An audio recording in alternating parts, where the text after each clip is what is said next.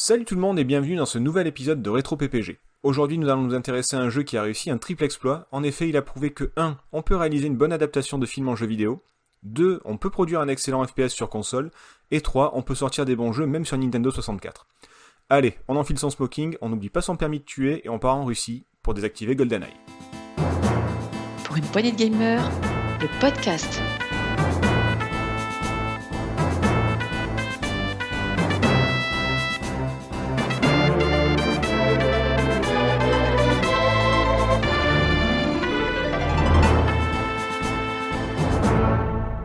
Aujourd'hui, autour de la table pour en parler avec moi, discret et efficace, il a joué partout dans le monde, un Baccarat à Monte Carlo, un Craps à Las Vegas et un petit Keno au Lutetia de Boulogne. Bonjour agent PH. My name is HPH. et je tiens à dire que apparemment de ce que j'ai compris, le Lutetia existe vraiment à Boulogne, hein, donc euh, c'est pour ça. Euh, qu'une idée. Ouais.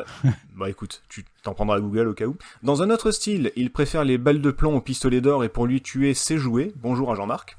Salut, agent 7 ah, C'est pas très protocolaire le salut, attention. Hein, c'est m'oblige pas à, faire un rapport. Quel plaisir de se retrouver entre gentlemen. Hein. Cette semaine, Nico ne nous parlera pas de ses attributs euh, personnels, donc c'est déjà ça. Euh, vous l'aurez compris, aujourd'hui, nous nous intéressons à GoldenEye sur Nintendo 64, sorti en 97, et avant de parler du jeu à proprement parler, ben, rappelons-nous justement de ce qui se passait cette année-là. Donc messieurs, 97, allez, calcul mental, ça fait combien de temps? Ça fait 25 ans. Ça fait 25 ans, putain. Ah, c'est ce que j'attendais. C'est oh putain. Euh, que se passait-il en 1997 Ouais, non, c'est, je devrais l'appeler la claque temporelle, mais je j'y pense jamais. Euh, qu'est-ce qui se passait donc en 97, il y a 25 ans? Bah écoutez, en février, le Royaume-Uni présente Dolly. Est-ce que vous savez qui c'est? La brebis. Euh, exactement, la première brebis clonée.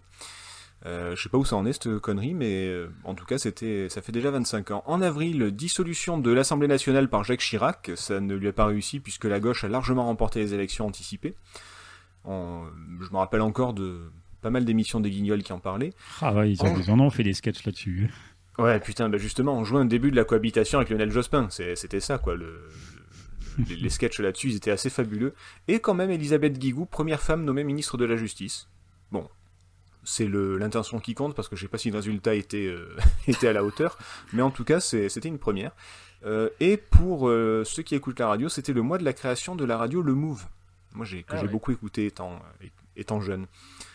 en août, alors là c'est l'été meurtrier avec la, mort de Lady Di, ah. la mort, ouais, ouais, ouais, la mort de Jeanne Calment. Bon là on s'y attendait un petit peu plus déjà. Et euh, petite anecdote, je me souviens, j'étais chez mes parents à l'époque, et on voit que Jeanne Calment est morte, ma sœur se réveille à ce moment-là, on lui annonce, et elle fait Ah bon, elle est morte de quoi? Accident de moto. C'est qu'est-ce que je te dis? De quoi elle peut être morte Elle avait 123 ans. Accident de bagnole sous un pont. Euh, tu ouais, elle est rentrée dans la voiture de Lady Di, une catastrophe. euh, et surtout, euh, le dernier décès entre guillemets, c'était la dernière émission du club Dorothée, les gars. Ah putain. Putain, quand même, quand même jusque 97. Ouais, ouais, ça a tenu. Et ça fait 25 ans du coup. Euh, et octobre, alors ça c'était la meilleure nouvelle pour moi, suspension du service national, ce qui m'a valu d'être automatiquement réformé. J'ai fait ni la journée ni les trois jours, j'ai rien fait du tout. Félicitations. Ouais, ouais, j'étais assez content. Surtout qu'à l'époque j'avais les cheveux longs, ça m'évitait de les couper. Donc j'étais. Euh, bah, là, là, tu rigoles parce que tu m'imagines avec les cheveux longs. Hein. oui, j'ai un peu de mal d'ailleurs. Mais... ouais, ça va, je vous emmerde. Euh, Quoi d'autre? Euh, Non, bah société, c'est tout. Au cinéma, allez, un petit quiz. Euh, le box-office en France en 97. Les, les 5 films les plus, les plus vus. Est-ce que vous avez une idée? Oula. Je sais que GoldenEye le film n'est pas sorti en 97, mais. effectivement. effectivement. Eh ben, d'ailleurs, s'il n'y a pas Demain ne meurt jamais. Euh, alors, ça, il n'est pas dans le top 5. Ah mince. Alors, dans le top 5, il y a quand même, il y a quand même un Disney. Un Disney Ouais. Ah, je suis nul en Disney, moi. Moi, je suis, moi, je suis pas Disney Plus, moi, je suis Disney moins. Disney nul. Bon, bah, il y avait Hercule en cinquième position. Hercule, Herculade. c'est un festival. Ça y est, Nico, il est pas là, vous vous lâchez. C'est lui qui vous retenait jusqu'à maintenant, en fait. Bah, c'est un, un trait, c'est un euh, agent double. En quatrième place, il y, a le, il y avait pardon, Le Monde Perdu, la suite de Jurassic Park. Ah, bien, bien, bien. Ouais, ouais. En numéro 3, une comédie française. Hmm. qui se passe au sentier. Ah, euh, la vérité si je mens. Exactement. Ça, j'aurais cru Ah, que c'était euh, plus tard. Moi, j'ai vu ça au tout début des années 2000 ou 99. Mais dès que... ah, ouais. Bah écoute, Oh, moi putain, aussi. vite, hein. un film avec euh, Will Smith en deuxième. Man in Black. Exactement. Yeah. Oh, c'est pareil, Pas mal, ça, ça mal. 25 ans. Oh là là. Ouais, ouais. Et en premier, et en premier, un film français. Même si l'acteur euh, principal est, est américain, c'est un film français. Et on a vu euh, des mèmes il y a pas longtemps euh, à cause de la situation actuelle avec le virus, tout ça. Hmm, pas. Non, là, j'ai pas. Non Lilou Dallas et son multipass Ah, le Ah, cinquième le cinquième élément, yes. Ah, bah c'est c'est excellent en plus. Bah oui. Ah, j'ai pas vu. Corbin Le scénario, quand même, Vous avez pas vu les images, euh, les images sur Facebook et toi avec Lilou Dallas qui a un pass sanitaire, non? Vous avez pas Multipass. Ah non, mais moi, effectivement, je sortais souvent la blague euh, Lilou Dallas Multipass. Voilà, j'en étais sûr. Auto, wesh. Euh, alors, pour info, Titanic est sorti aux États-Unis cette année-là, mais pas encore en France. Donc c'est pour ça qu'il n'y a pas le raz-de-marée, sans mauvais jeu de mots, de, de Titanic. Alors, 97, c'est également l'année de Alien Résurrection. Celui de- de Genet, Ah, c'est le quatrième, pas mal. ça. Ouais, bof. Ouais, bon. exactement. Oh, moi j'ai bien aimé. Euh, Demain ne meurt jamais, le fameux James Bond euh, qui est sorti cette année-là. Voilà, et l'inoubliable Batman et Robin, Ouf, avec, Ah. euh, avec Mr. Freeze. Freeze, Ouais, c'était la- C'est tout pourri. J'allais dire rien de tel pour briser la glace, mais bon, ok, tu, tu m'as. Parfait, parfait. Euh, quoi d'autre? Ah bah En Europe, on n'est pas trop mauvais. Enfin, à part Spice World, le film des Spice Girls qui est sorti euh, cette année-là. Ah, je l'ai vu. Mais en plus, je l'ai vu au cinéma. Oh putain. C'est vrai? Ah, ouais. Genre, c'est ta sœur qui t'a traîné là-bas ou? Ah, là, j'ai pas très tu- bien de souvenirs, mais je sais que je l'ai vu. ouais. Ouais, ouais. C'est vraiment honteux. Euh, en Europe, on n'est pas mauvais puisqu'on propose quand même La vie est belle. Qui, Très bien. Ah oui. qui est assez triste. Euh, donc le cinquième élément, on en a parlé. Et quand même trois comédies euh, très différentes, mais qui sont chacune devenues cultes. Donc il y avait La vérité si je mens, et il y avait aussi deux autres comédies françaises qui sont devenues euh, très très célèbres. Est-ce que vous avez une idée? Euh, Donne un indice. Hum, ah, Pardon, euh, tu disais Marc? Un indice Et PH, t'avais une idée ou pas? Non, négatif. C'est si je vous parle de cigarettes? Et de gens qui essayent d'arrêter de fumer, Euh, Ah ouais, oui. Ça me dit vaguement un le truc. tabac, c'est tabou. On en viendra tous à bout. Le pari, Le pari, oui. Ah, ah, quand même. ah Et là aussi, il va c'est une nous co- fu- Alors là, Nico Chef, il va nous, nous engueuler alors, à l'écoute du podcast. Mais oui, euh, putain, vous êtes nuls. Et, euh, et, le, et le dernier, alors là, je vous la peut-être pas parce que c'est une, c'est une comédie, mais c'est quand même une comédie un peu à part, c'est pour un autre public, c'est un air de famille. Euh, avec Bakri, Ah ouais, monumental celui-là, génial. qui voilà, qui pour moi est vraiment. Ah ouais, moi, culte, Bakri, je suis culte. pas toujours fan, mais celui-là. euh, Ah, celui-là, ouais, ils se passent tous dans un, euh, en huis clos dans un bar et tout est, enfin tout est génial en ce film. C'est vrai, c'est vrai.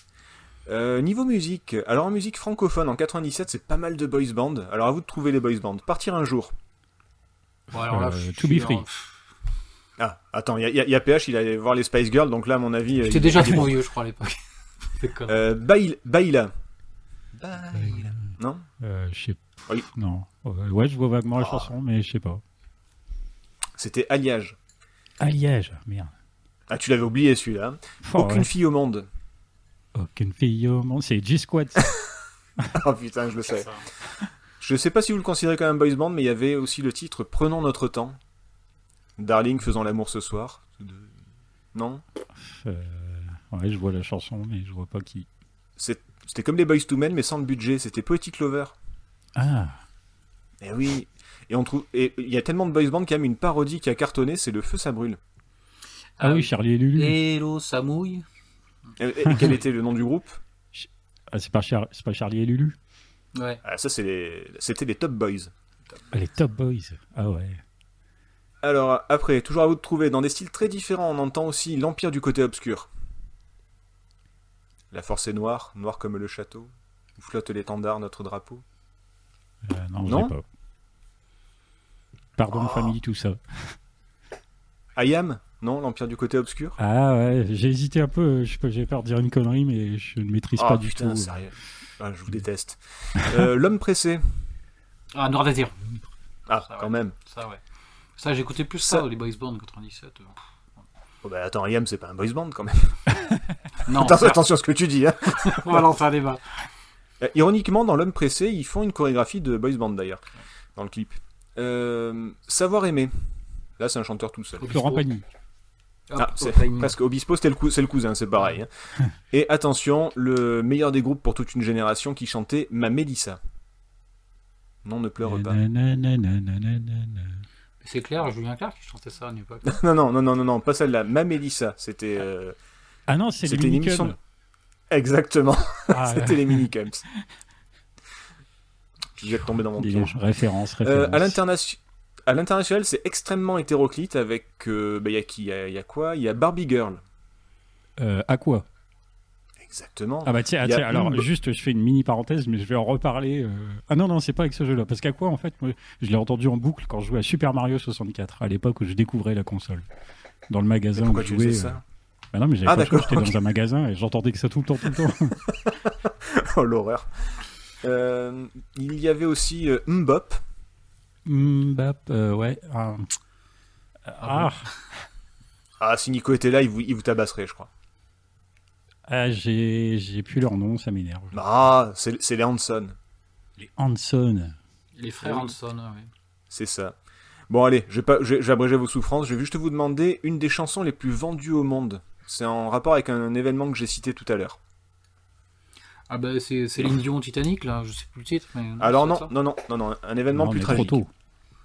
Ah là que Candle, Candle in the Wind Exactement. de. euh, Qui est, qui est de Elton John, Oui. de Sir Elton John, pardon. Et euh, qui a été très bien parodié par le Groland avec euh, Candle in the Wine. Je vous, je vous assure, euh, reg- regardez-le, c'est très très drôle. Pareil Cendrillon, ils ont fait Cendrillon qui était pas mal. Euh, C'était absolument magique. Et juste pour terminer, quand même impossible de terminer sans citer Daft Punk et Around the World Ah oui. de Daft Punk. Voilà, ça c'était c'était quand même l'année où ils sont ils se sont fait connaître. Il n'y a même pas un Spice continue- Girls on- alors. Pardon? Il n'y a même pas un Spice Girls. C'est vrai que c'est vrai que étant, je pensais pas qu'il y aurait un fan ce soir, donc je suis désolé. Bah non, mais le Euh, film il a marché, il y a bien dû y avoir une chanson. Euh, bon, il y avait déjà des albums. Allez, on finit avec les jeux vidéo. En janvier, euh, c'est l'annonce officielle du développement de Duke Nukem Forever. on connaît son, Waouh son funeste destin. Et au Fédal, il est sorti quand je crois en 2013 ou par là non? Euh, il est sorti 15 ans après, je crois. Ouais, c'est ça. euh, ouais, de- ou je- ouais, 2012, 2000, ouais, quelque chose comme ça. Ouais. C'est aussi la sortie de la N64 en Europe, avec notamment Light Wars, le premier jeu à utiliser le Rumble Pack. Oui, oui, c'est toi, c'est toi, on te regarde PlayStation, on sait que tu as copié avec tes vibrations, c'est pas bien. Euh, 97, c'est l'annonce de deux tragédies dans le monde du jeu vidéo. C'est la mort de Gunpei Yokoi, Ah. le, le grand grand créatif de Nintendo, l'inventeur de, des Game Watch, du Game Boy, etc., de, du D-pad, enfin de, du, de la croix directionnelle. Et le- la deuxième tragédie, c'est la création du site jeuxvideo.com. Bon, bah ça, on s'en a toujours pas remis, je crois. Au Non, niveau- non, ça- à certaines années, ça a été un très bon site. C'est vrai, c'est vrai, c'est vrai. Je, je crache dans la soupe, mais c'est vrai qu'au début, c'était cool quand même. Phrase de vieux con. Au niveau des jeux, c'est pas mal du tout. Euh, on parle souvent de 98 comme une grande année, mais 97, ça se défend plutôt bien. Sur console, on a quand même euh, Final Fantasy VII, X Yeah. Adventures, donc on revient sur Hercule. Euh, mais alors là, la version drôle hein, de, de chez Lucas. Euh, Dynasty Warriors, le premier, Symphony of the Night, et dans des styles très différents. Alors il y a, il y a un volant, mais c'est pas pareil. Il y a Gran Turismo qui sort au Japon, et Mario Kart 64 en France.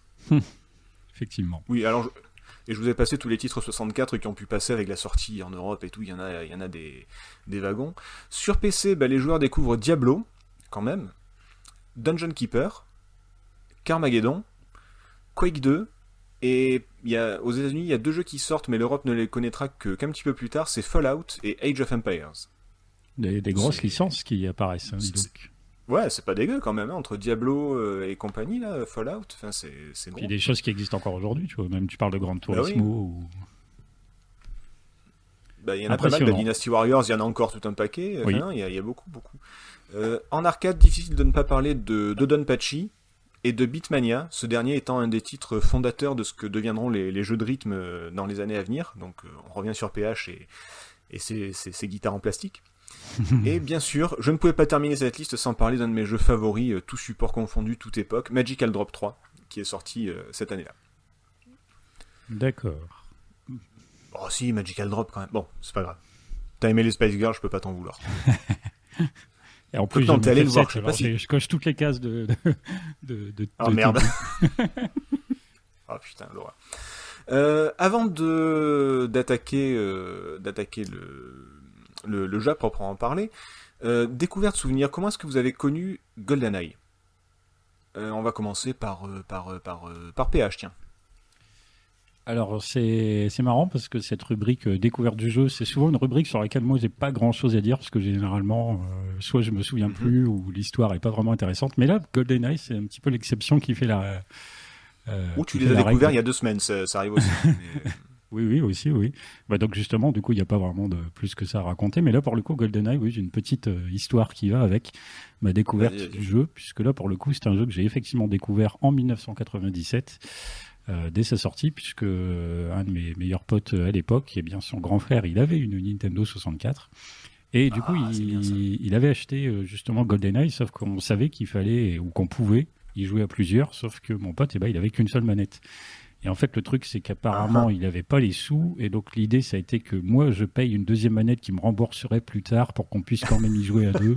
Bon, il y a eu tout un, tout un schmilblick comme ça. Et donc, du coup, bah, j'ai acheté une manette de 64 alors que moi, je n'avais pas de 64 pour pouvoir jouer avec mon pote et découvrir euh, GoldenEye, donc euh, 007 à l'époque, grâce notamment, on va en reparler tout à l'heure, à son mode multijoueur. et je m'avance pas trop en disant que c'est plutôt positif comme avis? Sachant que j'y ai souvent rejoué au fil des ans qui ont séparé la sortie du jour où nous enregistrons ce podcast, oui. Ok.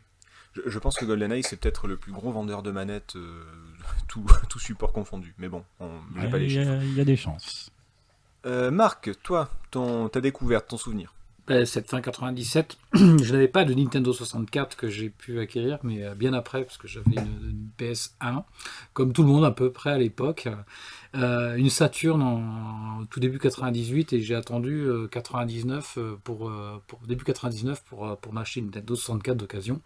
Et entre-temps, il se trouve que j'avais coché évidemment les, les incontournables, qui avaient aussi participé à ma motivation à acheter une Nintendo 64, évidemment les, les Mario, Zelda, et surtout ce, ce GoldenEye 64 dont je disais le test, et voilà, coché comme vraiment incontournable, et, euh, donc voilà. Donc j'ai euh, joué euh, à ce moment-là, avant de bifurquer assez rapidement à autre chose. Mais en tout cas, mon avis reste. Et surtout, j'ai joué, je fais que le solo du jeu à l'époque. J'ai passé à côté du- d'une des, plus belles aspects du jeu, c'était son mode multi. Et néanmoins, je- j'en garde un souvenir, mais vraiment, vraiment impérissable. D'accord. Donc plutôt, euh, plutôt positif. Ah, très aussi. positif, ouais. Ok. Et toi Euh, ben, moi, per- ben moi, personnellement, je l'avais vu dans les, dans les magazines, mais je l'attendais pas plus que ça. Moi, j'avais lâché les consoles à l'époque pour les. Ben, vous savez que je me suis jamais remis de, de l'arrivée de la Play et, et de la mort de, de Sega et Nintendo, tout ça, tout ça.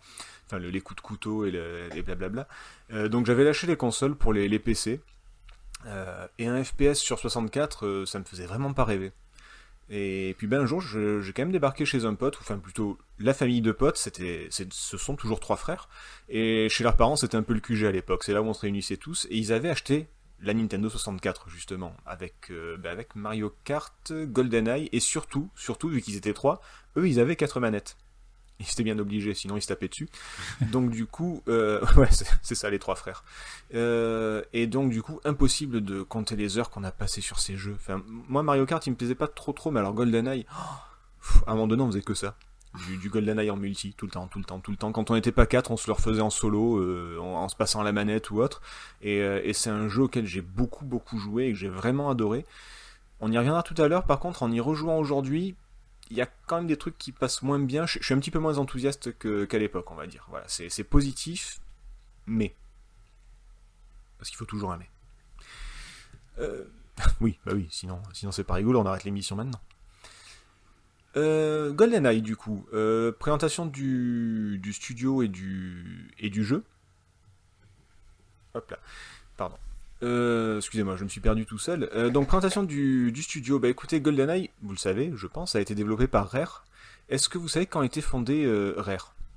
Pas du tout? Euh, Je sais pas, mais ça remonte euh, bien avant. oui, oui, parce qu'après, bon, c'est- sûr qu'après GoldenEye, ils l'ont pas fait, oui, ça je, je te confirme. Non, mais je veux dire pas 2-3 heures avant. Il me semble que c'est plus net que ça. Effectivement. Euh, Marc, une idée peut-être? 93, non? Par là? Ah, presque, hein, 82. Euh, vraiment pas loin. Hein. Euh, ce sont les frères Stamper, Tim et Chris. Alors, il y a eu Rare ne s'est pas appelé Rare tout de suite. Il y a eu d'autres noms avant. Euh, mais le premier jeu publié par la société, c'est Jetpack sur ZX Spectrum, sur VIC-20 et je sais plus quelle autre machine. les ventes sont plutôt bonnes, mais les deux frères décident quand même de publier sur la NES, qui fait un gros gros carton à l'époque, parce qu'ils étaient pas cons, hein, les frangins quand même. le titre le plus connu, c'est probablement Battletoads. Mais, ah oui. je, je pense que vous les connaissez, les grenouilles quand même. Mais ils développent également des titres comme RC Pro-Am, euh, Cobra Triangle, qui moi est un de mes jeux préférés sur la NES, et Snake Rattle and Roll, qui est un petit peu moins euh, connu, mais, mais qui est pas mal du tout. Euh, bon, après, ils ont publié d'autres jeux, mais voilà, c'était des adaptations, pas des créations originales, mais voilà, parmi les, les, quelques jeux NES. ils sont appréciés, mais pas adulés non plus. donc le studio fait son bonhomme de chemin, tranquille, il, publié aussi sur, euh, sur Mega Drive par exemple, sur d'autres, d'autres supports, et jusqu'à sortir un énorme succès en 94 qui est Donkey Kong Country sur Super Nintendo. Bah ouais, c'est pour ça qu'il me semblait qu'on entendait parler de Rare euh, au début des années 90. Ouais. Je, ça. Ben voilà, plus l'existence avant de Rare, mais ça devient connu du grand public euh, début, milieu des années 90. Bah, tu peux avoir pas mal de surprises quand tu lances des jeux, des jeux parce qu'ils ont pas mal publié dessus et du coup euh, tu as beaucoup de, logos rares qui peuvent apparaître euh, comme ça alors que tu t'y attends pas du tout. Je te dis Cobra Triangle par exemple ou Wizard and Warriors, des trucs comme ça. Euh, ce sont des, jeux rares. Et donc effectivement ils ont explosé en 94, surtout qu'avec Killer Instinct qui sort la même année. et donc Nintendo, ils sont pas cons, ils deviennent actionnaires de Rare dès 95. Allez hop, c'est réglé. Euh, et là, c'est l'enchaînement avec la N64 en, 96. Tout ça, c'est en 3 ans. Hein. Euh, donc en 97 et tout un paquet de gros jeux les années suivantes. Donc euh, Diddy Kong Racing, Banjo et Kazooie, la suite de Banjo et Kazooie, Jet Force Gemini qui est moins connu mais qui est quand même cool. Donkey Kong 64, Perfect Dark et bien sûr Conker's Bad Fur Day, l'écureuil alcoolique. Euh, et pendant longtemps, je, enfin, en tout cas moi c'est presque comme ça que je l'appelais, que la Nintendo 64 elle aura cette image de, c'est la console rare en fait. C'est vraiment, euh, tu avais l'impression que tous les bons jeux qu'il y avait dessus, à part Mario et Zelda, c'était du rare finalement. et encore même les, même, ben, même les licences Nintendo, genre Donkey Kong, ben, c'est rare aussi quoi. Mm. Mais revenons à GoldenEye. Euh, alors, saviez-vous qu'au début, bah, est-ce que vous savez ce que c'était au début du projet GoldenEye? Sur, sur, quel support il aurait dû sortir? Quel genre de jeu ça devait être? euh, Ouais, il devait sortir sur Super NES. Exactement. Et ça devait être quoi comme type de jeu? Un jeu de plateforme. Ouais, un jeu de plateforme action comme ça se fait. Pardon? Ou beat'em up peut-être, voilà. Euh, ouais, non, c'est plus, bah, vu qu'il y aurait des, non, il y aurait eu des flingues, donc plutôt plateforme action, genre euh, l'arme fatale ou euh, True Lies, vous savez, ce genre de jeu océan euh, qui, où, tu sautes et tu tires sur tout ce qui bouge, mm, mm. et c'est un peu bas du front, mais ça marche toujours bien pour les adaptations de, de films d'action. Ça devait être donc ce, ce, genre de jeu. Mais, mais à cause d'un manque d'enthousiasme assez flagrant, le projet est oublié, c'est mis de côté, petit à petit, ça, ça meurt. Pourtant, il y a un programmeur de chez Rare qui s'appelle Martin Hollis, si je ne me trompe pas. Euh, il se met à travailler sur une nouvelle idée, un rail shooter, donc un jeu de tir avec déplacement automatique, hein, genre euh, bah, dans la lignée des Virtua Cop, par exemple. Euh, c'est ce qui marchait à l'époque. Et ben là, une fois de plus, on en parle souvent, mais une fois de plus, les difficultés à surmonter tous les obstacles vont entraîner des solutions créatives. Ben, par exemple, Rare n'avait pas de kit de développement Nintendo 64. À l'époque, il n'y en avait pas. Donc ils ont utilisé, alors je suis désolé, hein, je vais sûrement euh, faire, faire une crise cardiaque à Nico et à, tous, les, tous les nerds euh, informatiques qui nous écoutent, mais euh, ils ont utilisé une sorte de super ordinateur, la SGI Onyx, une station de travail très très puissante pour l'époque, et une manette Saturn, pour pouvoir commencer à, travailler sur leur jeu. Et bah, de même, comme les développeurs ne savaient pas trop où ils allaient, ils ont d'abord pensé en termes d'idées plutôt qu'en termes de contraintes ce qui, euh, ce qui a permis de, créer beaucoup de choses et, surtout de bonnes idées. Bah, par exemple, l'architecture des niveaux, euh, ils ont visité les décors du film avant de, faire le jeu, et ils se sont inspirés de l'architecture bah, des décors du film pour faire l'architecture des niveaux. Mais il n'y avait pas encore les missions à accomplir dedans. Ce qui fait que les niveaux, au, lieu de créer une mission et de faire un niveau autour, comme c'est généralement le, le cas, ben là, les, niveaux, par exemple, une fois qu'ils étaient finis, les objectifs ont été définis, les ennemis ont été placés, et c'est pourquoi dans la, plupart des niveaux, ben, il y a des parties qui sont pas du tout utiles. Il y a des pièces, des fois, il y a rien à faire dedans. Euh, et par ricochet, ça permet de multiplier les possibilités pour les joueurs tout en donnant un côté plus réaliste. C'est comme, quoi il n'y a pas un escalier pour aller euh, vers le. C'est un immeuble, il peut pas y avoir qu'un escalier, il y en a forcément plusieurs, même s'il y en a qui servent à rien dans le jeu en fait. Vous voyez ce que je veux dire? Ah ouais. Ou, euh, ou je suis pas très clair peut-être. Si, si, Marc, ouais, tu ça, que, Non, mais c'est la, ri- ont- la richesse euh, du level qui est, euh, qui est presque involontaire. Oui, voilà, et c'est qui ça. amène, euh, qui amène des éléments de gameplay tactique et c'est ils ont involontairement fait quelque chose d'excellent là-dessus. C'est exactement ça, c'est pour ça que des fois tu vas te dire ah, je vais passer par là, il doit y avoir un truc caché ou quoi, et non en fait c'est juste un couloir. C'est rien, c'est pour, euh, c'est pour passer par là dans le niveau au lieu de passer de l'autre côté et peut-être pas déclencher l'alarme ou peut-être pas croiser un soldat, enfin bon voilà quoi, c'est ça ne, ça ne sert à rien.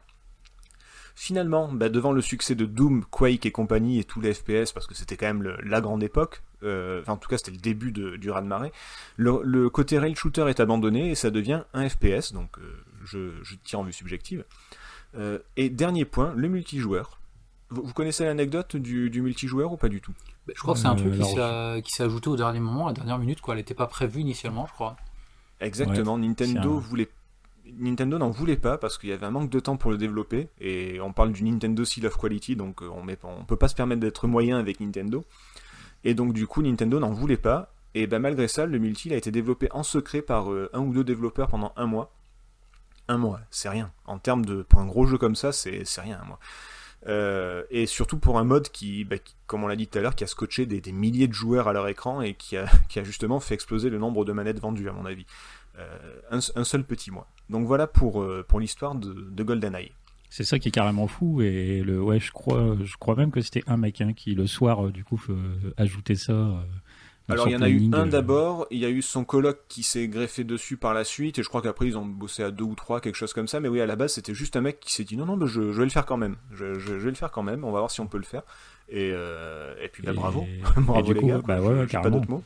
Euh, surtout que apparemment voilà il avait relativement les mains libres puisque du coup ils étaient de souvenirs pas trop trop surveillés sur certains points et c'est aussi pour ça qu'il a pu travailler dessus un petit peu en secret et le montrait quand même à son directeur Martin Hollis qui lui a même demandé est-ce que tu arriverais à développer ce truc là pour que ce soit jouable à 4 et comme ils y sont Mhm. parvenus ils l'ont effectivement ajouté et comme tu dis oui c'est devenu un mode emblématique donc c'est assez ouf et en plus euh, développer tout ça par des, des gens amateurs ou pas loin en tout cas hein.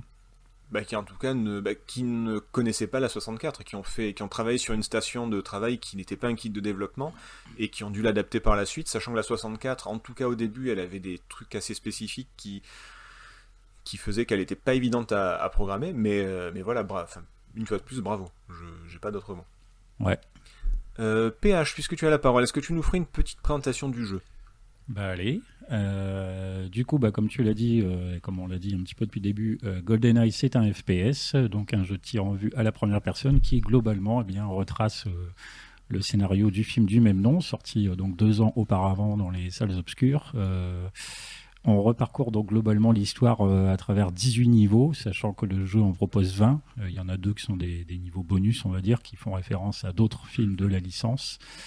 Euh, le jeu, donc comme je dis, se découpe en gros en 18 niveaux et le principe de ces niveaux, ben, c'est qu'il repose sur une liste d'objectifs à accomplir. Alors il y en a plus ou moins selon la difficulté choisie, plus ou moins selon les niveaux d'ailleurs de toute façon.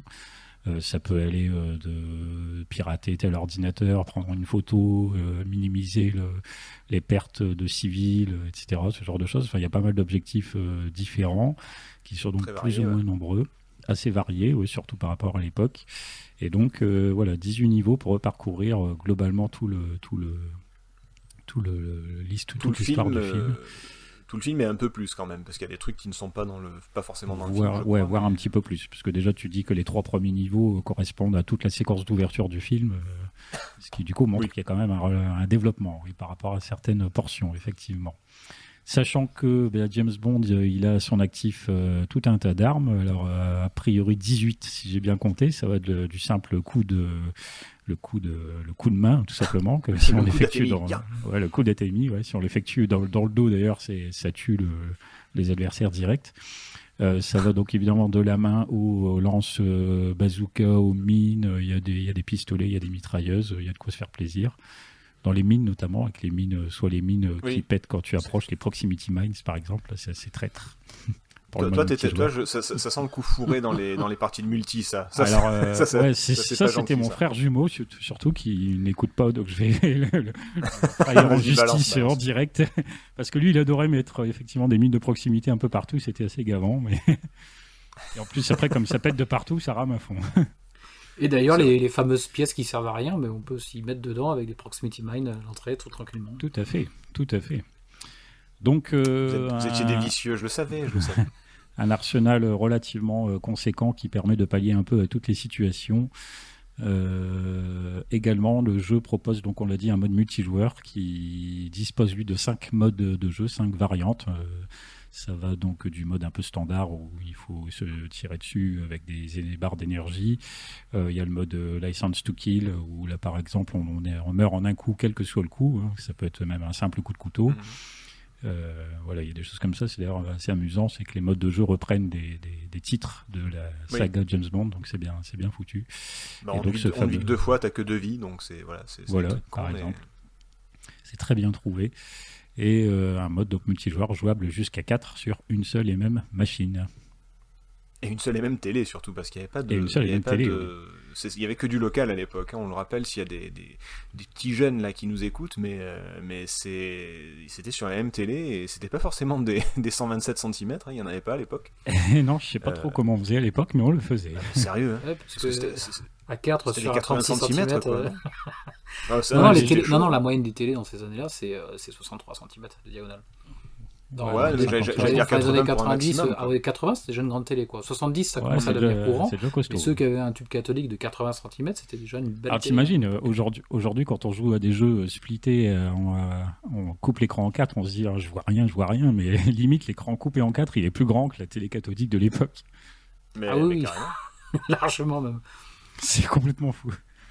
mais on y arrivait bien. En fait, on se on n'y voyait pas trop de problème. Hein. Moi, je me souviens avoir joué à Gran Turismo splitté sur un écran de 36 cm dans une piole étudiante, mais je vois pas où est le problème. Ça marchait, on s'y mettait dedans. Hein. Tout à fait, tout à fait. Alors, on, parlera, on parlera du multi après, mais j'ai vu des gars développer des techniques pour jouer au multi. Euh, nous, à l'époque, on jouait avec l'écran euh, nu, il y avait rien, mais il y a des gars, ils ont fait des espèces de, de, de coupe, euh, de coupe vue, de barrières en carton pour que chacun ait son écran et ne voit pas où est l'autre à l'écran. Enfin, les mecs, c'est vraiment des fous. Ah ouais, j'ai appris ça.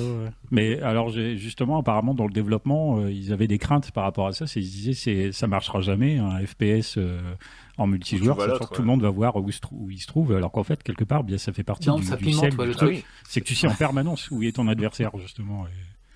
Enfin, on, va revenir sur le multi tout à l'heure parce que je pense qu'il va réapparaître dans les points forts euh, et sûrement pas dans les points faibles. Euh, bah, justement, on va. Est-ce que tu as fini la présentation du jeu, pardon Bah oui, voilà, là, c'est dans les grandes lignes. Ouais. C'est ça. mais c'est très bien. Euh, justement, messieurs, on va aborder les points forts de, GoldenEye. Qu'est-ce qui fait qu'il est, bah, qu'il est aussi euh, apprécié? Qu'est-ce qui fait qu'il est, si emblématique? Et qu'est-ce qui vous plaît dans, ce jeu? Euh, Je vais commencer par Marc. Quels sont les, points forts pour toi de, de GoldenEye? Alors c'est difficile de parler de ces points forts quand on se remet, si, si on l'aborde avec un œil, l'œil de maintenant, d'aujourd'hui. maintenant, mhm. si je me remets dans, dans l'époque, et c'est uniquement dans cette, dans cette perspective-là que je veux parler de, ces points forts, euh, il est euh, monumental d'immersion. quoi. On s'y croit vraiment. Euh, je, répète, à l'époque, il n'y avait pas mm. encore le Metal Gear solide de la PS1 qui était sorti. Et là, on était projeté dedans. Le, simple fait d'arriver par une bouse d'égout, ben, on s'y croyait, on était, on était dans le film. dans l'utilisation des armes, alors après, il y a du côté plus bourrin, mais, mais on était vraiment, enfin, dans, dans on était vraiment dedans. On était projeté dedans. On a du mal à se rendre compte maintenant parce qu'évidemment les graphismes, c'est ça n'a rien de photoréaliste, ah c'est super basique. Mais euh, l'impression que j'en avais à l'époque, c'était celle-ci. On était, on était dans le jeu. Et un élément mais absolument monumental et qui était une nouveauté pour moi, c'était la première fois et qui aidait à, se mettre dans, dans là-dedans, c'est le euh, ben, c'est la visée. Euh, la visée permettait de zoomer mhm. et surtout il y avait un fusil de sniper et euh, c'est la première fois dans un jeu vidéo ah qu'on pouvait euh, zoomer et dégommer un gars à des dizaines de mètres et ça contribuait à un ressenti qui était le premier ressenti de ce type là qu'on pouvait avoir dans, le jeu et qui contribuait énormément à cette immersion. Euh, la montre gadget, euh, voilà, on était, on était dedans, on était vraiment dedans et ça allait bien au-delà euh, tous les jeux auxquels j'avais pu essayer jusqu'à l'époque, jusqu'à, jusque, ouais, jusque dans, dans, ces moments-là, quoi. D'accord, d'accord, d'accord. D'autres points forts à souligner? Après, bah, le, rendu, en fait, on était content. le rendu des armes était, était, était excellent. Et mmh. moi, j'y voyais un petit côté. alors, les animations, c'était beaucoup plus évolué que ce qu'on pouvait voir quand on, on prenait un malin plaisir à, shooter. Alors, alors il fallait faire une fois en rushant dans les niveaux faciles, mais après une fois qu'on l'essayait à un niveau un peu plus difficile, euh, on se retrouvait euh, plus souvent justement à avancer un petit peu à pas de loup, à utiliser du silencieux, et puis là à tirer euh, dans la tête ou dans le pied d'un gars, et à trouver un petit plaisir sadique, parce que les animations étaient excellemment bien faites, c'était pas basique, quoi, comme dans Doom ou comme dans un Duck Nukem, quand on tirait sur un adversaire, eh ben, il y avait toujours la même animation et toujours la même façon de, tomber au sol chez, ce monstre ou chez cet adversaire. Et là, il y avait une variété dans la mise en situation, dans la façon d'approcher les adversaires pas de loup quand on essayait le niveau euh, à niveau de difficulté un peu plus élevé. Hein. Et on était, on avait, ça, ça en faisait partie. Alors c'était pas un jeu, ça reste un FPS, mais on avait ces éléments d'infiltration en mode de difficulté un peu plus élevé où ça devenait euh, tactique, ça devenait infiltré. Hmm. On y allait à plat de loup et puis on prenait un malin plaisir à, dégommer euh, dans la tête, derrière avec un silencieux ou dans la jambe parce que suivant l'endroit où on tirait, c'était pas toujours la même animation. Donc moi j'ai gardé ce souvenir de, de l'immersivité du truc. Des, fois, c'était même un peu trop parce que vu que dans la tête, tu peux tuer les gars en un coup, tu fais des headshots. Euh, des fois, tu essayais de viser dans la tête et tu dégommais leur casque et pas leur tête. Et c'était presque trop en fait, parce que du coup, tu les tuais pas ah, du mais tout. Mais des fois, on prenait un plaisir à, tirer trois balles, c'est-à-dire une, dans le pied, euh, une dans le torse, ou dans, une dans le bras et puis une dans la tête. C'était un plaisir sadique. Peut-être je voulais. je crois que c'est la première fois dans un jeu vidéo euh, console, du moins, où on avait ce genre de, de plaisir, j'ai passé pour un, pour un barjon. Tu, pouvais la retirer, voilà. tu pouvais la retirer dans les fesses aussi, je sais pas si Donc non, euh, on déconne avec ça, mais c'était ça a contribué vraiment au côté immersif et, hmm. même les, les, armes, le rendu, je me répète par rapport à ça, mais le, rendu des armes est excellent et il y avait des impacts qui apparaissaient sur les murs, aussi basique que ça puisse paraître maintenant. Euh, c'était une interactivité euh, vraiment accrue dans, dans un jeu à l'époque. Ok. Est-ce que tu veux rajouter quelque chose? Est-ce que tu veux passer la parole à PH Ouais. Ah bah allez, PH. Euh, alors bah déjà effectivement je rejoins complètement Marc sur l'aspect euh, immersion puisqu'il est poussé jusque dans les menus. C'est comme tu as parlé de la montre, mais également le menu principal qui est fait sous forme de, mm. dossier classé et tout. Et c'est quelque ah chose qui est beaucoup plus étudié je pense maintenant, mais à l'époque euh, beaucoup moins. Et ça n'a l'air de rien, mais déjà ça sentait un travail approfondi. Euh, je suis d'accord Pour revenir dessus, le, le, le, rapport de au début, quand tu commences un niveau, tu avais un rapport de mission qui était comme tapé à la machine et qui avait des. Alors on appelle ça des onglets, mais c'est des, des, intercalaires en fait, puisque c'est du papier. Euh, et il y avait des intercalaires qui te permettaient d'avoir les options, etc. Et donc du coup, tout était présenté sous forme de, de dossier, comme si, euh, ben, comme si, euh, elle s'appelle, comme si Monet Penny, elle donnait le dossier à, James Bond en fait. Quoi. Mmh. Ah carrément, c'était bien foutu. je rejoins également sur le rendu des armes, puisque j'avais vu il y a quelques semaines de ça une vidéo de la chaîne YouTube Game Next Door qui avait parlé justement de, de mmh. l'importance de bien créer, on va dire, les armes dans les FPS. Et effectivement, dans GoldenEye, c'est réussi. Alors, pas seulement visuellement, les armes, elles sont en général adaptées d'armes euh, existantes, il me semble, pour la plupart. Mais il y a également le rendu sonore qui est très très bien rendu sur certaines armes. Et moi, j'ai mon, petit coup de cœur d'ailleurs pour le DD44, qui est un pistolet un peu de base, mais qui fait un bruit de fou et ça pète carrément, c'est génial. J'adore ce vrai, euh, donc ça, d'accord. Euh, effectivement, comme tu l'as dit, bah, déjà en introduction, euh, GoldenEye, c'est ni plus ni moins qu'une excellente adaptation, et ça, c'est pas toujours le cas dans le jeu vidéo, comme tu l'as souligné. là, pour, c'est rarement le cas, et là, pour le coup, bah, on est complètement dedans, puisque le, film est complètement reparcouru, il y a absolument tout, on retrouve plein plein de, scènes iconiques, hein, comme le, passage avec le tank, par exemple. Oui. Euh, même, la fin, euh, même la fin dans le satellite et tout, enfin dans l'antenne, là, c'est vraiment tout est là. Donc là, effectivement, en termes d'adaptation, on est complètement là. Pardon. Euh, et, c'est un bon jeu en plus, une bonne adaptation, mais, mais un bon jeu surtout. Quoi. Et c'est ça, voilà. C'est ça Ils se sont pas contentés de bien récupérer le film. Effectivement, ils ont su en faire un jeu qui est excellent puisque on pourrait enlever tous les éléments qui font euh, James Bond et néanmoins euh, trouver ça super. Alors ça perdrait un petit peu de cachet quand même, mais ça resterait un très très bon jeu. Ça perdrait un peu de cachet, mais pour ceux qui n'aiment pas forcément James Bond, je pense que ce jeu-là, il aurait pu ne pas s'appeler James Bond, il perdrait rien parce qu'il est tellement bien foutu euh, qu'il n'aurait pas trop perdu au change. Hein, oui, puis même si tu zappes le côté scénario, ce qui serait dommage, hein, mais même si tu zappes le côté scénario, le jeu reste très bon euh, en lui-même, et puis c'est un FPS, tu vois pas la tête de Pierce Brosnan ou quoi que ce soit, donc euh, du coup c'est pas c'est pas gênant quoi. C'est tu peux ne pas aimer James Bond et y jouer. C'est un petit peu ce que sera du coup Perfect Dark, puisqu'il y aura plus de licence particulière dessus du coup. Exactement. Euh, avec un multi euh, beaucoup plus développé, même si celui donc de GoldenEye, euh, on peut effectivement parler un multi bah, excellent pour l'époque, déjà jouable à 4. Déjà jouable à 4 et ça c'était le gros point fort de la Nintendo 64 par rapport à ses concurrentes à l'époque, c'était de pouvoir jouer donc jusqu'à 4 en même temps. Ça, c'était très très apprécié et très appréciable, avec donc pas mal de variétés. Alors aussi bien d'ailleurs dans le mode multi que dans le mode solo, puisque je disais tout à l'heure, il y a pas mal d'objectifs différents et tout, donc il y a beaucoup de variétés dans le jeu. En plus, on se contente pas d'aller d'un point A à un point B. Et même, je sais, les développeurs, il expliquaient, c'est que même dans les niveaux, il s'agit pas seulement de récupérer des cartes pour ouvrir des portes, comme c'était le cas par exemple dans les Doom.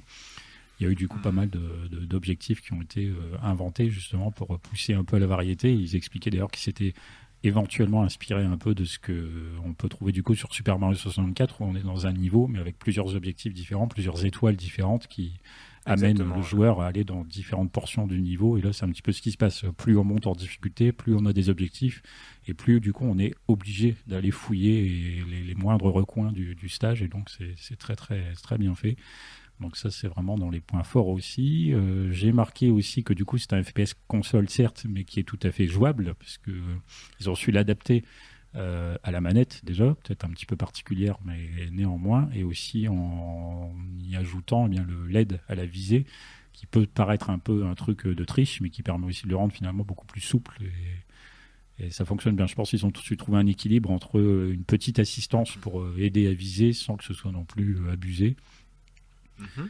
Donc ça, ça fonctionne bien. J'ai marqué la localisation des dégâts. Marc, il en a parlé, tout aussi, en as parlé. Et puis euh, également, bah, c'est tout simplement également appréciable de voir la licence Bond revenir, sachant qu'il y a eu un petit, euh, une petite pause au niveau du cinéma pour des raisons de droit. Donc euh, en jeu vidéo, forcément, même s'il y, y, en a eu un ou deux sur Mega Drive notamment, ça a été assez calme. c'était assez appréciable. Oui, oui, c'était pas, c'était pas d'une tuerie évidemment, mais euh, donc ça c'était appréciable. Et puis euh, évidemment euh, je le fais exprès de le garder pour la, mon dernier des points forts c'est la bande son puisque on n'en a pas encore parlé mais quelle bande son. Bah écoute bah, vas-y moi je donnerai mes points forts après mais vas-y parle, parle, nous de, la bande son justement. Vas-y. Bon alors j'ai pas mal de j'ai pas mal de notes parce que du coup je suis tombé sur des des interviews est-ce que ça va dépasser est-ce que ça va dépasser l'heure et demie d'émission dans ton intervention ou bon je vais faire vite Euh, non, déjà, donc, euh, faut savoir que la bande son du film, elle est composée de base par Eric Serra, donc compositeur français, dont on qu'on aurait pu mentionner tout à l'heure, puisqu'il bosse généralement avec Luc Besson, puisqu'on a mentionné le cinquième mhm. élément, par exemple. Euh, c'est un, une musique qui était assez industrielle, un petit peu électronique, beaucoup de synthétiseurs comme il le faisait en tout cas à l'époque. Je ne sais pas si c'est habituel dans ses productions, mais en tout cas, ça a été assez peu apprécié globalement, aussi bien par les studios que par les gens en général. Euh, mais euh, le truc, c'est que du coup, dans la bande son du jeu, eh bien, les deux compositeurs que sont Grant Kirkhope et Graham Norgate, eux, ils n'ont pas du tout, euh, on va dire, réadapté sa musique à Eric Serra. de toute façon, ils n'avaient les droits que du thème principal. Ah, ce, qui, ce, qui, était déjà très très bien, ce qui apparemment leur suffisait puisqu'ils estimaient que c'était un thème qui est suffisamment riche et varié pour déjà permettre de proposer beaucoup de choses. Et d'ailleurs, effectivement, au sein des musiques dans le jeu, on l'entend régulièrement de, beaucoup de manières différentes, donc c'est assez bien fichu. Mhm. Euh, Grand Kirkhope, euh, lui, bah, il a commencé sur Donkey Kong Land 2 sur Game Boy. Euh, il était habitué à utiliser des fichiers MIDI à l'époque. Et quand on lui expliquait comment ça marchait de faire en gros de la musique bah, sur 64, il comprenait rien. David Wise est venu lui expliquer, mais ça, il avait l'air d'être largué. Donc apparemment, Grand Kirkhope de base, il était plutôt parti pour démissionner de ce rôle. Et puis bon, finalement, c'est un petit peu compliqué. désolé. voilà. Bon, finalement, apparemment, avec un petit peu d'insistance, euh, il a fini par s'y mettre et ça allait mieux. Euh, fin 95, euh, donc Graham Norgate, un des deux compositeurs, donc bossait justement pour GoldenEye et il devait travailler en parallèle sur Blast Corps. c'est pour ça que, que, Kurt Cobb du coup a rejoint le projet GoldenEye de manière à pouvoir poursuivre le travail musical, sachant qu'en gros, Kurt Cobb le matin il travaillait sur Donkey Kong et l'après-midi il travaillait sur GoldenEye. Oh putain, le, grand écart quoi. Ah ouais, ouais, en plus, ouais, c'est vrai que les jeux n'ont rien à voir, les musiques n'ont rien à voir. Un petit peu à la manière de tout le reste dans le jeu, bah, il a eu assez peu d'infos sur euh, le, contenu du jeu, sur à quoi ça allait ressembler à la fin. De toute façon, je sais même pas si le studio lui-même savait bien toujours où est-ce qu'ils allaient avec ce qu'ils créaient. Je pense pas, non.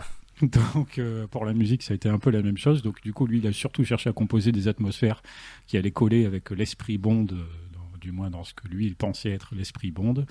Et un jour, d'ailleurs, il a demandé, euh, comme il en avait l'habitude, visiblement, quand il avait fini une, une piste, il demandait à Martin Hollis euh, bah, de vérifier ça. Et, le- alors je sais plus si c'est Kirkhope ou Norgate, là, je ne l'ai pas noté, mais il y en a un des deux. En tout cas, il mettait ça à l'époque sur une cassette audio pour lui faire écouter au, au directeur de manière à ce qu'il lui donne son avis. C'était une autre époque. Putain, les, les mecs, on a l'up de l'an 2000, ils sont super vintage, quoi. C'est vraiment. Bah, visiblement, ouais, c'était la, la- la- la méthode. Euh, fournissaient Kirkhope- un, stylo pour rembobiner euh, la, cassette au cas où. Ah, tout à fait, c'est vital. Euh, il a utilisé un peu partout. Alors là, il y a un petit, un petit point sur lequel euh, j'ai du mal à voir la, la vérité, on va dire. C'est-à-dire que le seul point commun, à la limite, qu'il y a entre la musique du film et la musique du jeu, c'est qu'il y a cette espèce de bruit sourd qui revient régulièrement. Euh, il est présent là pour le coup dans les deux médias, euh, mais j'ai eu du mal à savoir si euh, les compositeurs étaient au coup, enfin, quand ils s'y sont mis, est-ce qu'ils savaient forcément que c'était de la musique du film? Est-ce que ça a été un peu un hasard? J'ai eu un petit peu de mal à savoir, mais en tout cas, il y a ce, ce point commun euh, au niveau musical, sachant que Kirkhope, donc en tout cas, lui, voilà, avant la fin du, du développement, il est parti bosser ensuite sur Banjo et Kazooie. Donc encore une fois, une toute autre ambiance. Oui, c'est notre l'autre- grand écart. C'est Voilà. un gymnaste, le gars. Euh, J'avance du coup après, je parle donc de Graham Norgate qui est donc l'autre compositeur. Lui, il a bossé sur Killer Instinct dont tu as parlé tout à l'heure et. Kong Land sur Game Boy. Euh, idem, hein, il savait pas forcément bien où le jeu allait, donc euh, il a composé un petit peu au pif au tout départ. Euh, donc ce que je disais tout à l'heure, c'est qu'il n'avait les droits que sur le thème principal composé donc par Monty Norman et arrangé par John Barry, le célèbre thème de James Bond qu'on entend évidemment dans tous Mhm. les films. Euh, donc ça leur suffisait, eux, ils étaient contents avec ça. Euh, ils n'envisageaient de toute façon pas visiblement de faire un, un truc symphonique parce qu'ils avaient, ils estimaient que vu les capacités de la console, ce serait probablement pas terrible et du coup ils ont décidé plutôt d'y apporter euh, leur touche personnelle. Donc bon globalement Martin Hollis il leur a fait confiance et visiblement il n'y a pas eu de, de couac Oui. particulier dans la composition. Plutôt eu raison. Et d'ailleurs, donc en mentionnant le thème principal, visiblement, eh bien ça a fait partie des difficultés dans la composition. Euh, C'est Kirkhope qui a su terminer la piste, notamment avec l'inclusion de la guitare électrique, parce qu'il était plutôt branché métal à l'époque. Donc c'est lui qui a orienté ce thème euh, vers cette euh, vers ce vers ce style. Euh, Graham Norgate, il était plutôt content que les cartouches 64 aient pas mal de place par rapport à ce qui se faisait avant, puisque je sais pas si vous savez combien de mégaoctets représente GoldenEye, par exemple, petit quiz comme ça à l'improviste. Oh putain. Je sais Alors pas, là, une euh, vingtaine, moi, pas du tout. Une Pardon, vingtaine Marc chez Une Marc. vingtaine Marc, Une trentaine c'est dire une idée? Je, je- je n'en ai absolument aucune idée. Alors apparemment GoldenEye c'est 12 mégas. D'accord. C'est 12 petits mégas. C'est certain C'est- qu'on oublie à l'époque, et d'ailleurs on voit souvent les magazines modernes de rétro, euh, ils font l'erreur, c'est que la plupart des cartouches étaient exprimées en mégabits, c'est-à-dire euh, il faut diviser par 8 pour avoir Oui. les mégaoctets. Euh, on a, enfin, c'est une parenthèse que je fais, mais on a des, des magazines bien connus là récemment qui font souvent l'erreur malheureusement. Ça fait étrangler les, les puristes du rétro gaming, notamment en parlant de jeux Neo Geo, on voit souvent cette erreur. Euh, Ouais. Non, par contre, pour le saluer, c'est dingue sur- que sur 12 mégaoctets, parce qu'à l'époque c'était facile, parce que toutes les consoles étaient passées au CD, euh, donc c'était facile de, de mettre du, du contenu et surtout du contenu musical euh, de, de qualité, et puis de pas se soucier. Euh, là, c'est une très très grande performance, parce que les musiques elles sont excellentes, avec, comme tu le Eh disais, ben des, oui. des relents de guitare électrique. Tout est excellent, et surtout quand on considère le, le- le support. quoi. Et alors d'autant plus que 12 mégas donc c'est la taille du jeu, mais la taille des musiques à votre avis c'est quoi? Vas-y. Ah, sur, sur- Son- sur les, son- sur les son- 12 son mégas ou en musique. plus Non, sur les 12 mégas. Ah, je sais pas, 10 mégas Je vais dire que la musique prend tout, non Je sais pas. Eh ben non, euh, Elle prend rien? euh, Graham, Graham Norgate nous dit que l'ensemble son plus musique, ça représente 700K. C'est hallucinant. C'est-à-dire que dalle, quoi. C'est- C'est un truc de fou. C'est Ouais, c'est- c'est- c'est hallucinant. ridicule. C'est hallucinant, il faut ouais, rappeler qu'un CD à l'époque c'est 560 mégaoctets quoi. Ou 700 voilà, mégaoctets Ouais, vraiment c'est- pour les- c'est- ceux qui le servent le plus quoi, en dehors des GD-ROM de la Dreamcast. Là, là c'est ça. on- couramment c'est change- on 500 change mégas quoi. ouais. Avec, euh, et ils mettaient couramment, ils bourraient là avec de la musique, il y avait 100 mégas de musique sur, sur certains jeux, c'était. euh, Comme ils avaient de la place, ils, ils réfléchissaient pas, c'est hallucinant. La, la performance est. euh, En même temps, il faut la 700 relativiser parce que quand on voit qu'un chef-d'œuvre, pour moi, un chef-d'œuvre absolu comme un Zelda Link to the Past sur Super Nintendo, euh, ça tient sur une cartouche de 1 méga octet quoi. Euh, musique Oui. et tout le jeu inclus quoi. Donc euh, il faut aussi euh, relativiser. Étonnant. Ah ouais, ouais, c'est un truc, c'est spectaculaire. Donc euh, du coup, les sons, forcément, voilà, sont objectivement parlant pas d'une qualité folle folle, mais euh, David Wise, il, il disait de toute façon à l'époque, euh, avec les images du jeu, ça passe, même si la musique, elle est peut-être un petit peu moins bonne. Les images viendront euh, com- compléter, on va dire, la qualité. Ouais, et puis avec les bruitages, ça, ça passe aussi, quoi. Euh, voilà, ça c'est pas très important. Donc il a aussi géré toute la partie bruitage, du coup, Graham Norgate, et les bruitages sont issus d'une d'une collection de CD avec des bruits euh, tout faits. Ah. C'est pas comme maintenant où tu, tu, inventes tes bruits, euh, souvent on les crée nous-mêmes hein, dans des, des salles étudiées pour. Ouais, là c'est issu d'une d'une sorte de banque de données de- de- d'une cinquantaine de CD, et c'est ce qui fait qu'il y a certains bruitages qu'on peut tout à fait entendre dans des- d'autres projets qui n'ont absolument rien à voir. Euh, tu- euh, Pardon, t'as fini avec la musique ou euh Ouais, voilà, juste Ok. j'en arrive au Non. bout.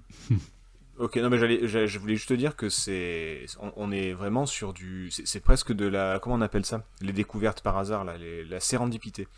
On, on dirait presque que, que les gars ils ont fait un super jeu mais au pif quoi. Vraiment, ils ont pris la licence, ils se sont dit ouais, on va faire des niveaux, on va faire des objectifs, on, on sait pas ce que c'est le film, on sait pas ce que c'est le, le, les objectifs, on connaît la musique, non, je connais pas, je sais même pas en faire. Enfin, les, les gars ils ont vraiment pris tout et n'importe quoi. euh, C'est des amateurs qui ont fait un, un chef-d'œuvre quoi. C'est fou. Ah, ça montre que l'équipe avait du talent en tout cas. Ouais, ouais, ouais, ouais. Bah écoute, je vais juste. euh, je suis en train de regarder les points forts que j'ai notés, mais globalement, c'est ce que vous avez dit.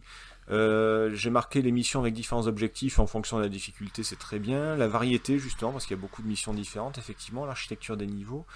Euh, ouais, bah, alors voilà, effectivement, on en revient à ce que tu disais sur la, jouabilité qui est vraiment impeccable pour un FPS sur console. Il y en a pas beaucoup qui sont très très bons. Il y a eu d'autres FPS sur. euh, sur euh, 64, les Turok et compagnie, mais vraiment, celle de GoldenEye est, absolument fantastique. Mais non, bah, globalement, j'avais les mêmes points forts que vous. Donc, euh, donc c'est bon. Je... Vous avez quelque chose à rajouter ou on passe au point faible? Non, c'est bon. Bah, on va passer au point faible. Alors, très honnêtement, je pense qu'il n'y en a pas beaucoup. Je, je- je vais vous dire les miens, vous allez me dire si vous êtes plutôt d'accord. Euh, graphiquement, c'est dégueulasse. c'est effectivement, c'est pas top top. Ah, tu vois les têtes, de, les têtes des persos, tu, surtout quand ils essayent de, de, de reproduire des acteurs ou autres, genre euh, le 006 du début, là, tu vois sa tête, mais tu, tu pleures. C'est, tu, tu, soit tu pleures de rire, soit tu pars en courant, c'est, c'est vraiment euh, effrayant. C'est, terrifiant. Et, euh, et la- le deuxième point faible, à mon avis, euh, c'est la maniabilité. Entre pas, pas la jouabilité, la maniabilité qui est dérangeante aujourd'hui. Euh, bah déjà parce que personne ne sait tenir une manette 64. Déjà à l'époque c'était compliqué, alors aujourd'hui euh, tu mets ça entre les mains d'un gamin ou, de quelqu'un qui a jamais touché, mais il y a, y a 9 chances sur 10 qu'il la tienne mal. Et, euh, et c'est vrai que jouer avec une manette pareille à un FPS, il y, y a des trucs qui sont pas forcément très intuitifs. Et, euh, et je me rappelle que j'avais pas joué pendant un petit moment. Et ben c'était pendant un Virtual Calais euh, PH quand c'était revu. Et, et on Oui. il y avait un, le GoldenEye sur grand écran là sur sur vidéoprojecteur. Et, euh, et du coup, on avait joué, et je me rappelle que j'étais complètement largué, j'arrivais plus à, manipuler le truc, et c'est vrai que quand tu joues pas pendant un moment où tu connais pas, la maniabilité peut être dérangeante. Après, une fois que tu y es, c'est cool, hein, mais, mais disons qu'il n'est pas forcément très accessible, je trouve. Alors moi, je me souviens cet euh, après-midi-là que du coup, je vous ai tous défoncé. Ah, tu, oui, mais alors sans appel. Il n'y a même pas de, il y a même pas de non, mais j'y voyais mal, j'avais le soleil dans. Non, non, non, tu, tu nous as bien défoncé. Il n'y a pas il y a aucun souci là-dessus. Je, je, je ne vais pas contester ça. Mais enfin voilà, pour moi, c'est vraiment les graphismes et la maniabilité qui aujourd'hui sont difficiles. À l'époque, sûrement pas, mais aujourd'hui, ça peut être compliqué pour quelqu'un qui veut, qui veut s'y, s'y frotter. Qu'est-ce que, qu'est-ce que vous en pensez, Marc, par exemple? Euh, enfin, tu l'as dit, hein, c'est euh, soit on se remet dans le contexte, alors que ce soit pour les graphismes euh, comme pour la jouabilité, hein, soit on se remet dans le contexte de l'époque, et à l'époque les graphismes ils étaient quand même propres, c'était d'une Oui, très bonne réalisation. Pour une fois, on avait moins de brouillard sur, sur la Nintendo 64, donc on avait Mhm. une 3D de l'époque qui est dégueulasse maintenant évidemment, mais qui était propre à l'époque. Et la jouabilité, je vais aussi relativiser parce que une fois qu'on a fait 2-3 heures de jeu, on, on a le truc bien en main quoi.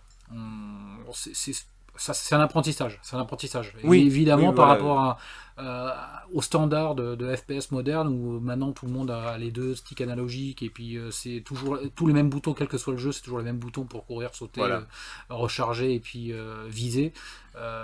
On n'est pas évidemment pas dans ces standards-là, mais en même temps, c'est des jeux comme ça qui ont contribué à, à- Oui, à sûr, créer c'est- les standards qu'on retrouve maintenant. Quoi.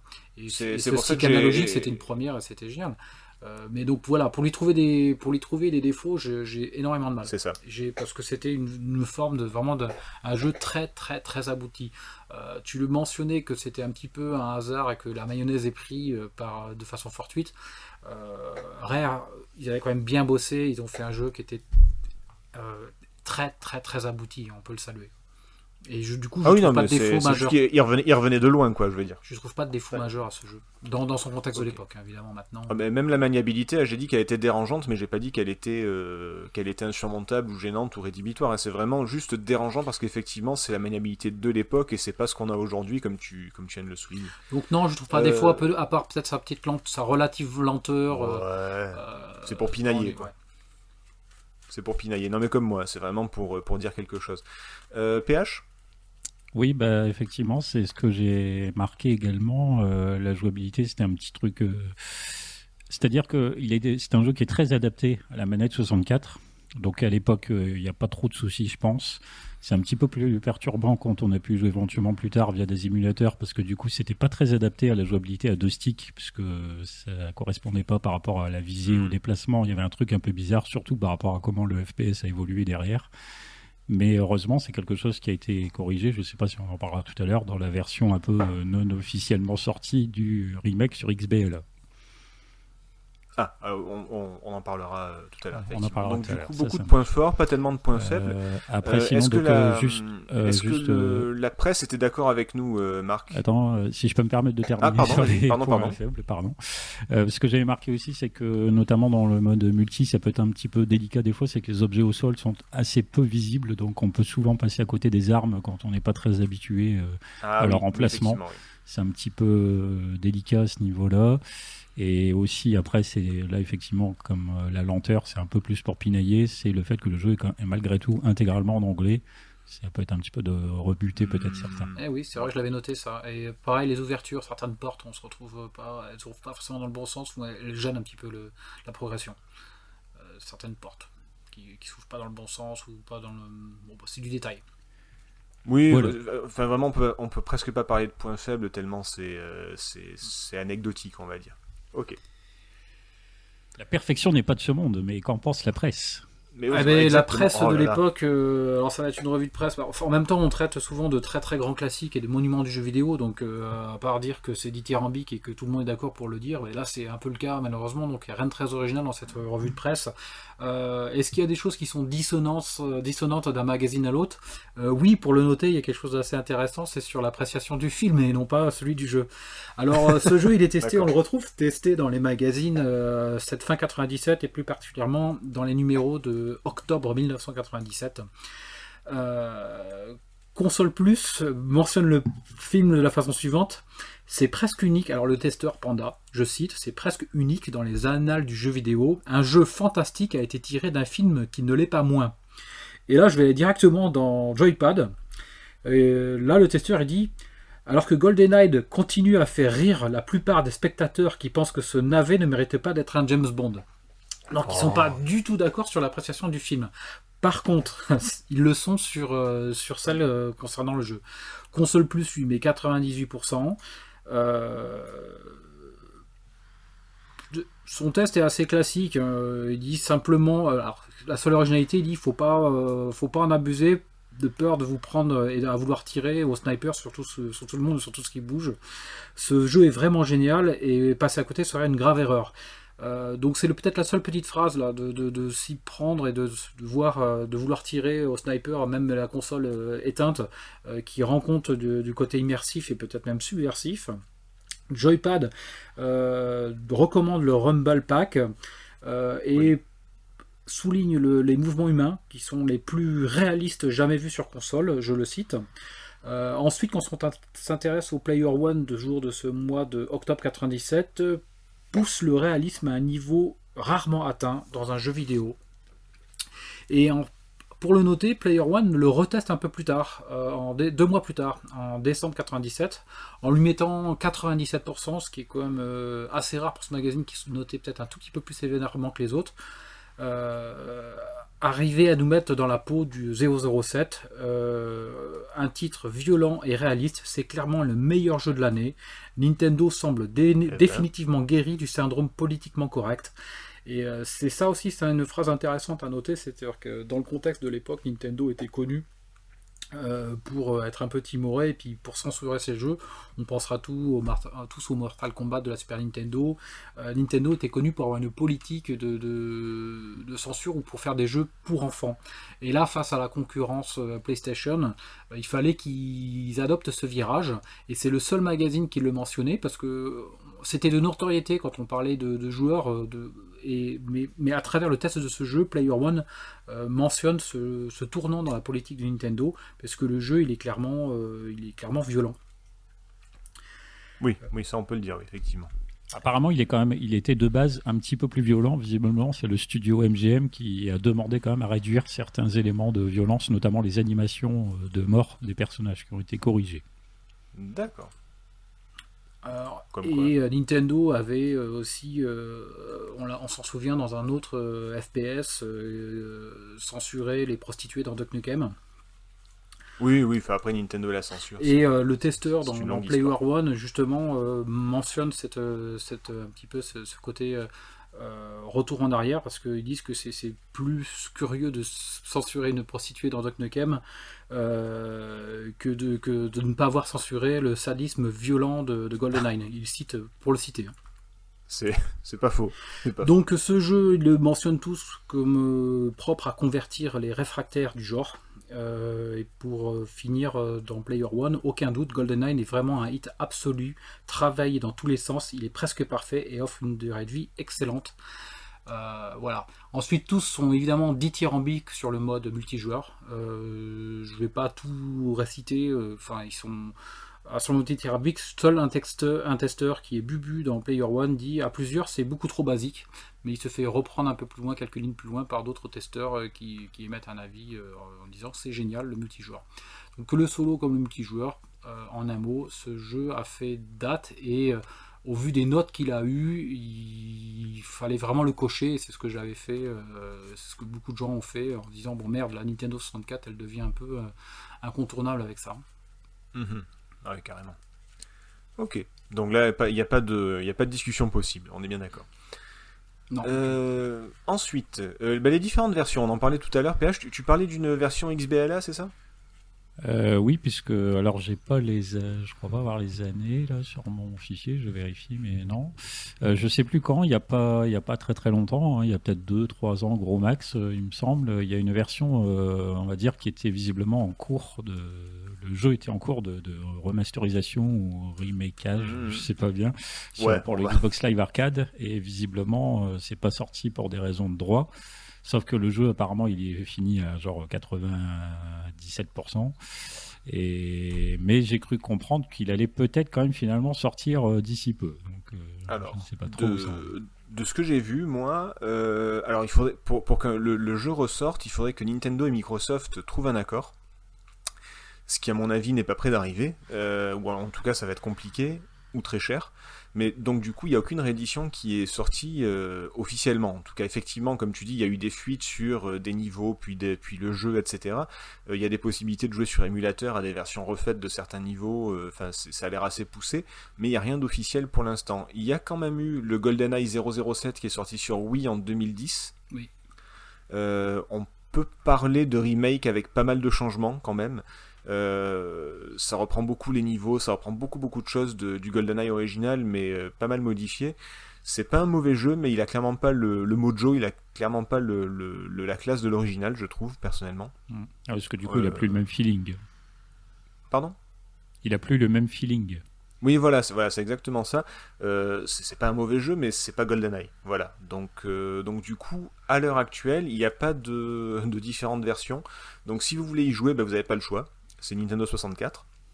Euh, le bon côté, c'est qu'une 64 ça vaut pas grand chose et que GoldenEye non plus, ça fait pas partie des cartouches les, plus chères vu qu'il a été vendu à des, milliers de milliers d'exemplaires. Euh, le seul souci, par contre, c'est de trouver des manettes avec des sticks qui sont pas explosés. Ouais, ça c'est le problème. Ouais. C'est vraiment le, le, gros gros souci avec la 64, c'est que il faut trouver des bonnes manettes. Voilà. Ah, bon après vous pouvez acheter des, des premiers prix, euh, des comment ça s'appelle là, des comme les médicaments génériques là, des trucs sans marque qui, euh, qui fonctionnent très bien. Hein, attention, mais euh, mais voilà, si vous voulez y jouer, vraiment vérifiez les sticks parce que sinon c'est bah, c'est pas possible. Voilà. Ouais, parce que là le, le, joystick il est vraiment vital pour avoir une bonne expérience. Ah oui, complètement, complètement. Euh, mais effectivement, là, je suis en train de regarder un petit peu. Moi, je vois qu'il est possible de, de, récupérer un émulateur 360, de enfin de décompresser un zip, bah, etc. C'est enfin, peut-être. ouais, euh, du coup, ça, ça doit être un que peu j'ai compliqué. ça doit être ça que j'ai. Ça s'appelle. euh, il s'appelle Xenia, je crois d'ailleurs le truc.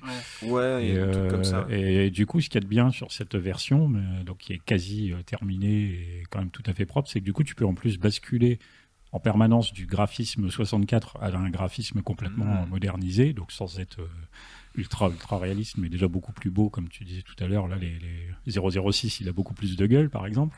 Ah oui, là j'ai une, là, j'ai une image, c'est le, oui, c'est l'acteur quoi. Là, Ouais, voilà. pas loin. Là, ça, ça ressemble mieux, donc tu peux basculer en permanence entre les deux types de graphismes. Et puis, comme je disais en tout début euh, d'émission, la jouabilité, elle a été réadaptée. euh, Ah. aux manettes à deux sticks, c'est-à-dire que là tu joues beaucoup plus Oui, c'est plus naturellement moderne, avec les deux sticks et ça c'est c'est carrément top. hein.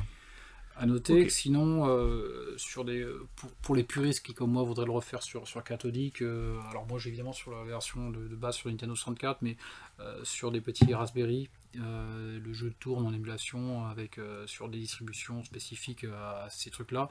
Et il existe aussi des manettes Nintendo 64 USB qu'on peut paramétrer à peu près identiques, quasiment identiques à la manette Nintendo 64 euh, d'origine.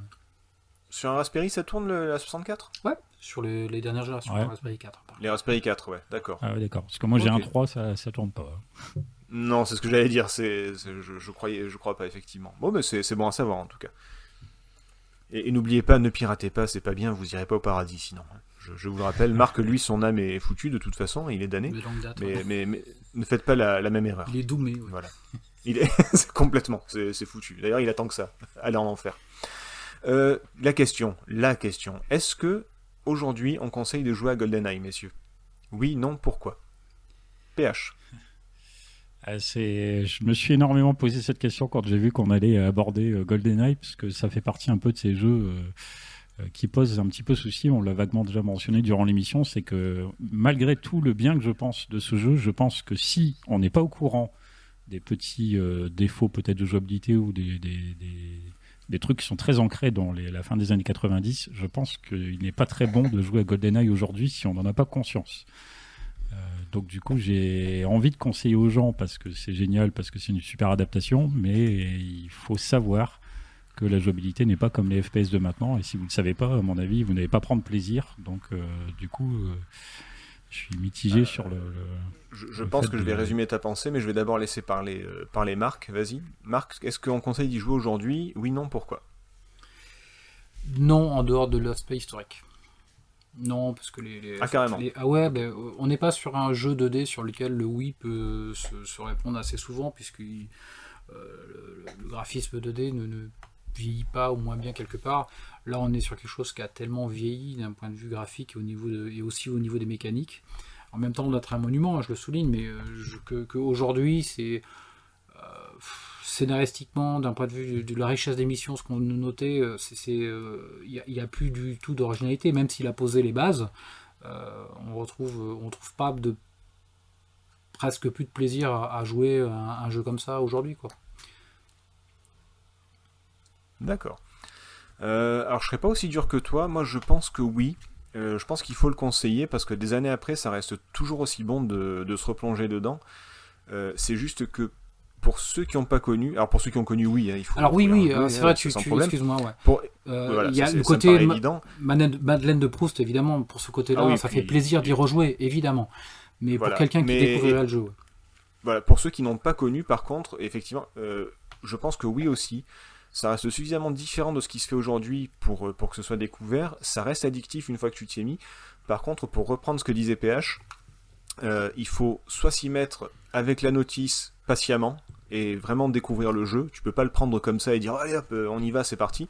Il faut vraiment l'apprivoiser parce que c'est bah, un vieux jeu et, voilà, la, la, grammaire est pas la même, la maniabilité est pas la même, la manette est pas la même.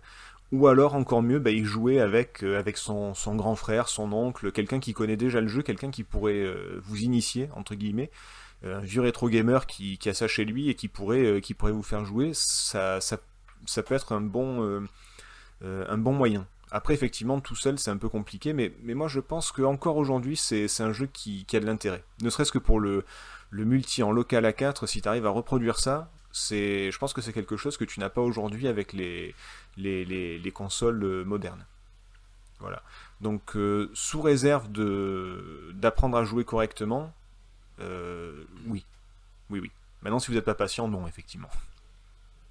Ouais, c'est ça, voilà, comme euh, tu l'as dit, Marc, hein, il y a des, mécaniques vieillissantes. C'est surtout ça qui fait un petit peu, qui tique un petit peu aujourd'hui. Hein. Même carrément vieilles, tu peux le dire. Elles sont pas en train de vieillir, elles sont vieilles. Bah, et puis même ce qui faisait la, la, ce qui faisait une qualité du jeu à l'époque, c'est-à-dire la diversité et la profondeur dans les missions. C'est-à-dire on, a plusieurs objectifs, on doit faire plusieurs choses, on, a, on rentre dans un tank. Enfin, ces côtés-là maintenant, c'est évidemment c'est ce qui était original à l'époque, ça ne l'est vraiment, vraiment, vraiment plus maintenant. Oui, oui c'est vieux. Mais je pense que ça vaut le coup. Alors, je, je voudrais euh, juste, euh, si tu me permets, euh, euh donner non, deux, trois non, points.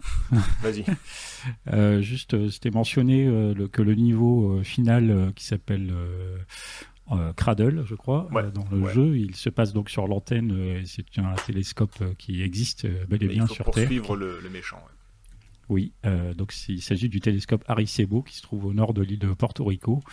Et il faut savoir que euh, en fin de l'année 2020, eh bien, il a été euh, en grande partie détruit puisque les câbles qui maintenaient la structure sur laquelle justement on se bat avec 006, eh bien, elle a fini par céder et du coup le télescope a été très très très très fortement endommagé.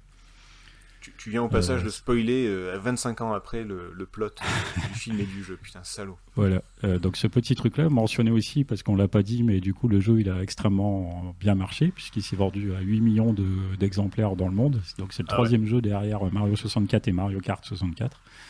Donc du coup le premier jeu d'un éditeur tiers derrière ces deux-là. Ouais, ouais. Et juste dernière chose, c'est vraiment la parenthèse, je regrette que Nico Chef soit pas là parce que en écho à la revue de presse qui mentionnait euh, l'adaptation euh, cinématographique, du coup, euh, j'aurais aimé que nous nous écharpions un petit peu puisque moi je pense que j'adorais le film GoldenEye parce que j'adorais le jeu, mais plus j'ai vu le film GoldenEye et moins j'ai aimé le film GoldenEye. Ah moi j'ai bien aimé, je, je le revois pas régulièrement mais, mais je me suis refait les James Bond il y a, il y a un an ou deux je crois, il y a deux ans. Et, euh, et, GoldenEye, il est quand même cool. Ah, il, est, il, est, vieux, hein. il vieillit pas mal. Hein. ça, ça, peut faire un peu mal, mais il reste, il reste pas mal quand même. Quoi. Après, c'est, tu peux pas comparer le jeu et le film, c'est pas la même chose, quoi. Mais enfin, voilà. Non, non, ça je suis d'accord. Mais bon, moi voilà, je pense que c'est un James Bond qui est finalement pour moi n'est pas terrible. D'accord. Bon, on, fera une, un James Bond cast une prochaine fois. Tout à fait. Euh, messieurs, est-ce qu'on a fait le tour? Est-ce qu'on s'arrête là? Ou est-ce que vous avez quelque chose à rajouter? Non, c'est bon pour moi. Bah, je pense qu'on est bon. PH Il me semble qu'on a pas mal fait le tour. Bon, parfait. Eh ben écoutez, on va se quitter avec le, thème du niveau Facility, que, j'ai tendance à qualifier de premier niveau alors que c'est le deuxième, effectivement, merci de m'avoir corrigé. Euh, c'est une, euh, une, musique qui nous a tous euh, autant marqué que, le niveau lui-même, je pense. C'est vraiment le, vrai premier niveau de, de, de GoldenEye, celui où on arrive par le, par le, la bouche d'aération les chiottes et tout ça. Dans, les chiottes, on dit toujours quelque chose d'assez marquant. On dit toujours c'est le niveau des chiottes, alors que finalement c'est quand même une toute petite portion du niveau. ah oui, c'est juste le, début, et puis en plus il passe très très vite, mais c'est vrai que tu tues quand même un soldat qui, qui est dans les chiottes. Donc mais c'est ça, c'est assez, marquant. Hein, euh, merci de nous avoir écoutés, on se retrouve dans deux semaines pour parler, eh, eh ben je vous le dis pas, tiens, ce, ce sera une petite surprise. Voilà. Sur ce, sur ce suspense insoutenable, je vous dis à très bientôt, encore merci et à bientôt. Salut. Allez, ciao